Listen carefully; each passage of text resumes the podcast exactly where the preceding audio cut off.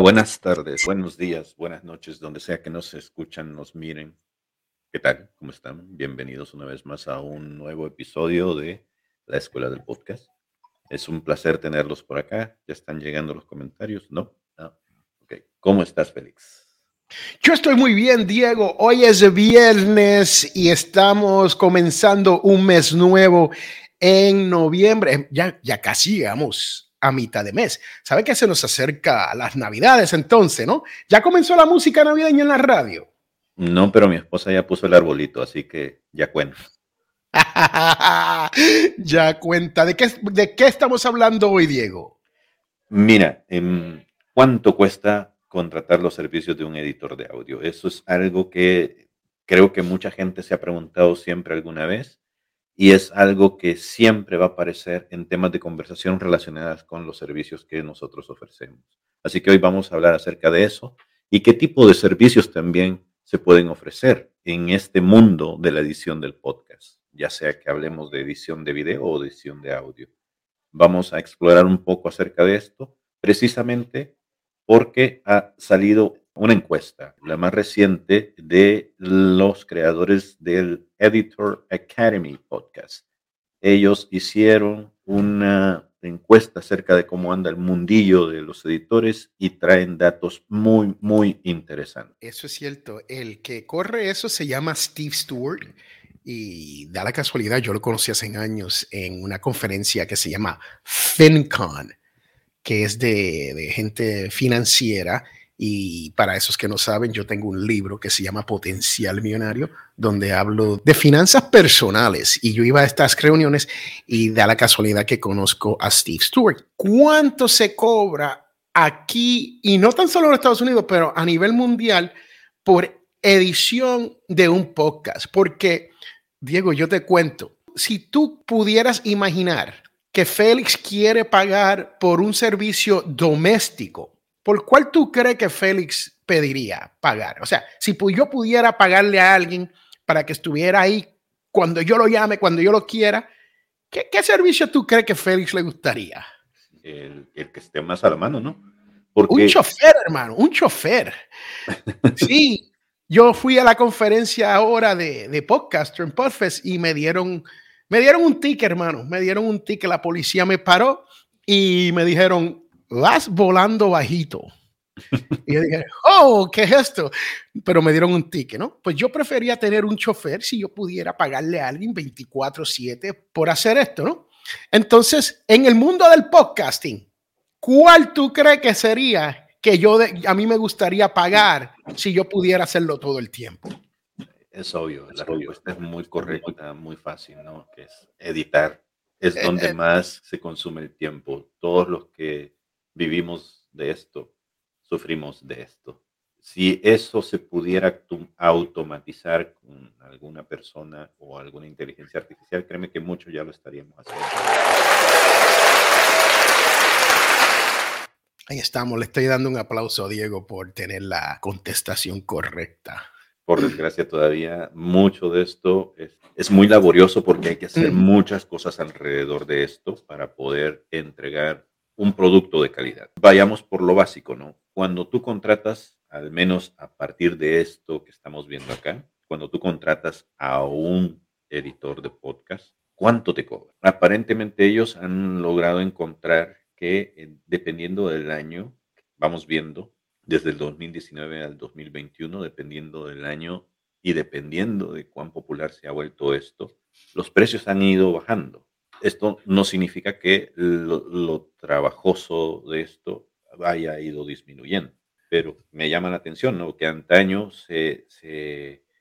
bueno, no es que los precios vayan bajando, Diego. Lo que está ocurriendo es que están trabajando más tiempo por el mismo o por un precio un poco más alto, pero están trabajando más tiempo. O sea, antes editar un podcast era pues yo tomo un intro, tengo el audio ya hecho, someto el audio, le pongo el intro y el outro y terminé. Pues ya hoy, en día ya eso no es aceptable. O sea, no, no es un podcast de calidad como lo conocemos. Entonces los podcasters están haciendo muchas más ediciones. Y ahí, ahí es donde que baja el precio, pero es, es porque están cobrando, aunque, aunque ha subido, ¿ok? Pero están trabajando más horas, o sea que están cobrando menos por hora. Y, y después le explico sobre la hora. Bueno, yo lo entiendo al... Sí, sí, eh, te doy la razón donde estás, exactamente, es eso. Pero yo lo entiendo de esta forma y, y mi forma de decir esto fue, antes había menos personas realizando este trabajo y por lo tanto era caro relativamente, por así decirlo, tener un buen producto, un producto de calidad. ¿A qué me refiero? A que no necesariamente un podcaster tenía que tener esas cosas que acabas de mencionar, sino que un producto de calidad debe tener reducción de ruido, vocalización, compresión, utilización de algún otro filtrado, la creación de cortinillas, la creación de un guion, bla, bla, bla, que era lo que le iba aumentando el precio a todo esto. Ahora, por desgracia, hay gente que hace eso a través de otras personas y muchas veces lo que te entregan es un trabajo muy básico. A ellos, algunos le llaman la, edición más sencilla, ¿no? Eh, y se conforman con eso. ¿Y a qué me refiero con, con la edición más sencilla? Básicamente aplicar filtros a una grabación que se acaba de realizar sin eliminar ruidos de fondo, sin eliminar los tropiezos vocales que uno pueda tener, por ejemplo, cuando pronuncia muletillas, o sin eliminar, por ejemplo, ruidos que se oyen en la oficina que en algún momento se quitan de aquí. La gente cuando escucha los podcasts de calidad, al final tienen un paquete bien bonito que va muy bien sellado, muy bien adornado con la portada, va bien puesta las etiquetas y bla, bla, bla. Pero mucha gente que recién está comenzando en el mundo del podcast no se da cuenta de que la calidad no solo implica tener una buena voz frente al micrófono, sino también de cómo viene el embalaje, de cómo hay que adornar ese episodio y ese audio y todo el trabajo que implica el presentar un buen producto, porque ahí está donde la gente termina siendo exitosa a la hora de monetizar el show. ¿Por qué? Porque básicamente les estás dando un producto casero que a veces supera las grandes producciones de corporaciones o de medios de comunicación que tienen todo el material, todo el personal para hacer eso. Lo, lo fenomenal de todo esto es que mucha de esta gente, que son solo prenurs o, que es un ejército de un solo hombre o de una sola mujer, terminan entregando productos que están mejor hechos que grandes corporaciones de medios que por ahí andarán, que los conocemos, ¿no? Y que logran cosas muy, muy buenas, ganadoras de premios Latin Podcast Awards, por ejemplo. Pues mira, Diego, si tú miras la, la, ficha que estás enseñando aquí, donde dice Price, ahí a mano izquierda que dice Price US, esto es por una hora de audio RAW. So, si usted entrega una hora de audio para que alguien se lo edite, el precio promedio es de 167 dólares y eso incluye no tan solo Estados Unidos, Canadá, Australia y algunos países como en, en, Sudamérica. Ahora, si usted mira el tiempo por minutos, vas a ver que es, ha subido a 187 dólares. ¿Qué quiere decir esto? Porque esto es más y es por minutos. O sea, Estamos hablando de una hora y después cuando tú le sumas más tiempo, se va sumando, ¿no? Por minutos. Así que lo están haciendo. Al final del día, como se está trabajando un poco mejor, entonces el hourly rate por hora, lo que se está cobrando al final del día, después que tú haces el trabajo, es 56 dólares. Eso es promedio. En promedio. En promedio. Eso es promedio, porque eso es un survey y esto puede subir dependiendo de la persona. Alguien puede cobrar 150 y otro cobrar 20 dólares, ¿no? Y aquí, aquí habría que especificar eso precisamente, que hay gente que cobra muy bajo. Lo más bajo que yo he sabido de alguien que cobra por un buen producto media hora de trabajo son 30 dólares, creo yo, o 40. Pero bueno, hay, eh hay gente que cobra hasta 700 dólares.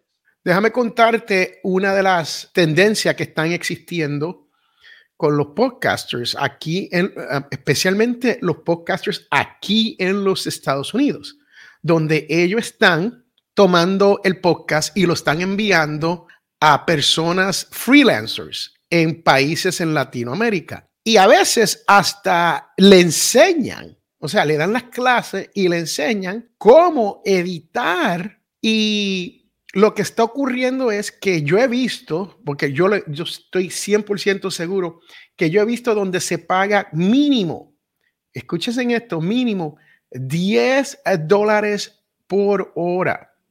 ¿okay? Es lo menos que yo he visto que se cobra. Y les cuento que el problema con eso es que usted le enseña a alguien a hacer, editar, edición de audio y te va a hacer leer hasta el día que no te necesite más. y, esa es la realidad, Diego, aunque tú no lo creas. Esa es la realidad. Eso es lo que yo he visto que está ocurriendo. Entrenan a las personas, las personas trabajan seis meses, un año, se buscan otros trabajos porque ahora tienen experiencia, ganándose 20, 30, 25 dólares la hora. Y no tan solo ocurre en, en Sudamérica o en Latinoamérica, pero también también ocurre con las Filipinas. Y ese, eso es lo que, lo que está pasando cuando se viene a esto de la edición. Aquí en la escuela del podcast, en Audio Dice, en Audio Dice Network, nosotros editamos y nosotros cobramos 89 dólares por una hora de audio completa. O sea, está raw, usted no la ha tocado, usted grabó por una hora en la escuela del podcast, nosotros a través de Audio Dice, nosotros cobramos casi la mitad. ¿Por qué nosotros cobramos la mitad? Porque nosotros lo hacemos in-house. O sea, nosotros tenemos las personas dentro de nuestro sistema. Usted ve ahí que dice price 167. Ese es el precio por una hora. Nosotros cobramos 89 dólares, menos de 100 dólares mucho menos de 100 dólares por hacer ese trabajo. Más te tenemos por media hora, que casi nadie te da, te hace media hora por el, por, el precio de media hora. Tenemos un, lo que nosotros llamamos un especial donde te cobramos 49.97 por media hora y te hacemos el podcast. Pero hay más, Diego, hay más. Ok, hay mucho más. No tan solo te editamos el podcast, pero si usted quiere, nosotros lo subimos a su hosting, a donde usted sube y hacemos todo eso para usted. Diego, viste que te envié un email donde ahora a través de StreamYard tú puedes tener tu propio acceso en nuestra cuenta. Eso es nuevo, eh, eh, acaba de salir hace unos días, pero podemos hablar de StreamYard después. Pero StreamYard es así y, y hay plataformas de hosting que te permiten uno o dos editores para que te puedan subir eh, el audio sí, con sus propios credenciales, ¿no? Con sus propios credenciales. Sí, su password y su usuario. Ahora, esto, eh, tú vas a hablar de esta, de esta, de esta ficha que estamos mirando. Sí, bueno, eh, quizás quería explicarles a la gente por qué esto es tan caro digo, porque siempre que uno trata de defender los precios que uno ha puesto para poder prestar estos servicios, créanme que no es nada más meter el audio y ponerlo ahí con un par de filtros, que era lo que les explicaba y que luego les ha remarcado Fénix. Es que un editor básicamente en los últimos tiempos, por la gran competición que hay, creo yo, y por la diversificación que está eh, creándose a partir de lo que es un podcast, hay que navegar entre medio de tantos servicios que se pueden ir agregando a cada una de estas cosas, de las ediciones. No estamos hablando de que ahora un editor a veces también tiene el papel de un productor. Por ejemplo, esto de subir los show notes o el audio hacia ciertos servicios que, digamos, Félix me ha contratado para hacerlo, a veces viene incluido del servicio que se da, pero también implica el grabar entrevistas o buscar entrevistados o manejar los posts del social media o tener audiogramas, que son estos pedacitos de audio que se suelen lanzar para la gente, para que ellos puedan cautivar audiencia. Y cada una de las cosas que ustedes ven ahí, eso puede explicar el por qué eh, en algunos casos los precios de estos servicios son cada vez más y más caros.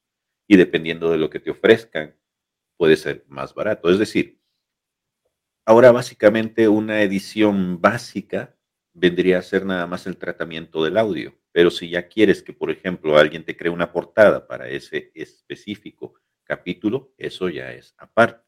Si quieres, por ejemplo, que alguien te cree un audiograma, eso es aparte, porque cada una de esas cosas requiere tiempo.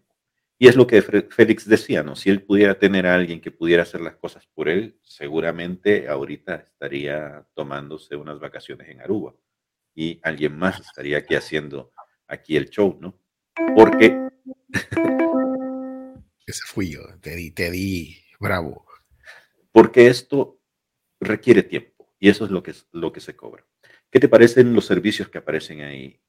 Mira, hay uno que me llama la atención. Nosotros aquí hacemos el, el website manage, el management, donde, y, y, por cierto, algo que, que no hemos hecho, fíjate, no, que, y quería hablar contigo, Diego, sobre esto, es el website management de la escuela del podcast, porque tenemos la página, pero lo que hemos estado tan ocupados que todavía no hemos hecho blog post para cada episodio. Y eso te aumenta el SEO, el searchability de tu podcast a través de, adivinen quién, Google, right? Porque hay escrito, tenemos el escrito ya, lo tenemos dentro de la página de, del podcast, ¿no? Pero no lo tenemos en nuestro website y eso es algo que tenemos que, que trabajarlo, ¿no? Pero eso es muy importante porque si tú quieres crecer tu audiencia, esta es una de las maneras de hacerlo. Entonces, el segundo, esto se llama story design. Esto es el diseño de la historia que vas a contar. Y tú me dirás, bueno, Félix, el problema aquí es que yo no doy historias. Yo soy un, yo soy un podcaster. Lo único que yo puedo hacer es entrevistas. Pues usted no sabe de lo que está hablando. Güey, te dije eso así de esa manera. No quise decirlo así de esa manera. Hay más, mire, todos estamos dando una historia, ya sea si lo hacemos nosotros solo o si lo hacemos en manera de entrevista.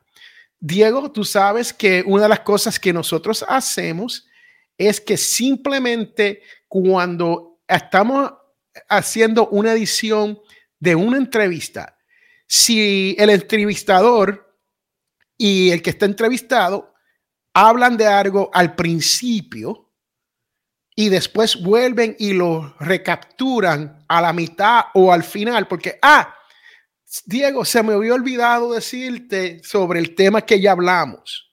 Eso es story design. Nosotros tomamos ese pedazo de audio y lo movemos a donde va. Y muchos, muchos editores no te hacen story design. Aquí nosotros hacemos story design porque entendemos la importancia de que el podcast fluya como si fuera una historia. Así que ¿Qué tú crees de eso, Diego? Espérate, déjame darme aplauso. ah, ok.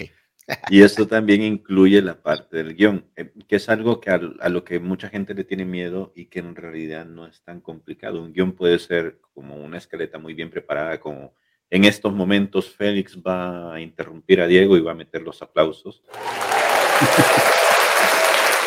o con el simple hecho de tener en una libreta anotados los puntos de los que vas a hablar. ¿Por qué?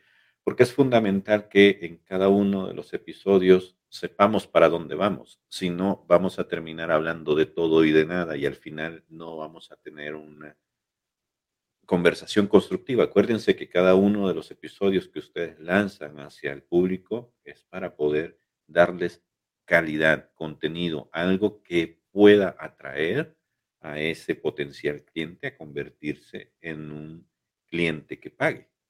Al final del día, esa es la, la situación. Todos queremos ir hacia allá, ¿no? Pero si de repente tenés un show sobre cualquier cosa y sobre nada y no hay claridad de hacia dónde vas, ¿qué es lo que va a pasar? La atención del promedio de la, de la persona es muy corto y si de repente ve que algo está pasando que no es interesante, se va a ir del, del, show, se va a ir hacia otro programa, a buscar un lugar donde su atención sea retenida. Por eso es importante que la, historia esté bien diseñada. Hay muchos renglones, quiero que ustedes miren, todos los renglones que hay. Está el guest booking, que es donde el editor hace todo el trabajo como si fuera un virtual assistant, un asistente virtual. Y eso sí es bueno si usted busca a alguien en, en, un país como en Latinoamérica por el precio que uno paga aquí comparado con aquí con los Estados Unidos.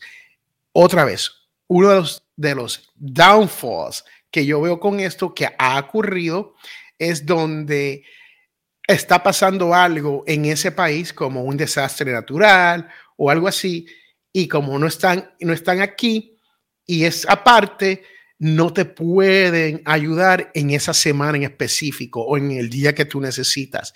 Entonces tú necesitas un backup plan, algo que, que te ayude con eso. Aquí en la escuela del podcast, nosotros hemos ayudado no tan solo a podcasters independientes, pero hemos ayudado a organizaciones grandes a hacer hasta, yo no sé si yo te lo conté, Diego, pero una vez hubo una compañía que llamó y necesitaban traducir un, boletín. Un boletín. Ellos, ellos sacan un boletín todos los domingos y esa semana ocurrió algo y llaman franticamente, hey, necesitamos esto traducido al español.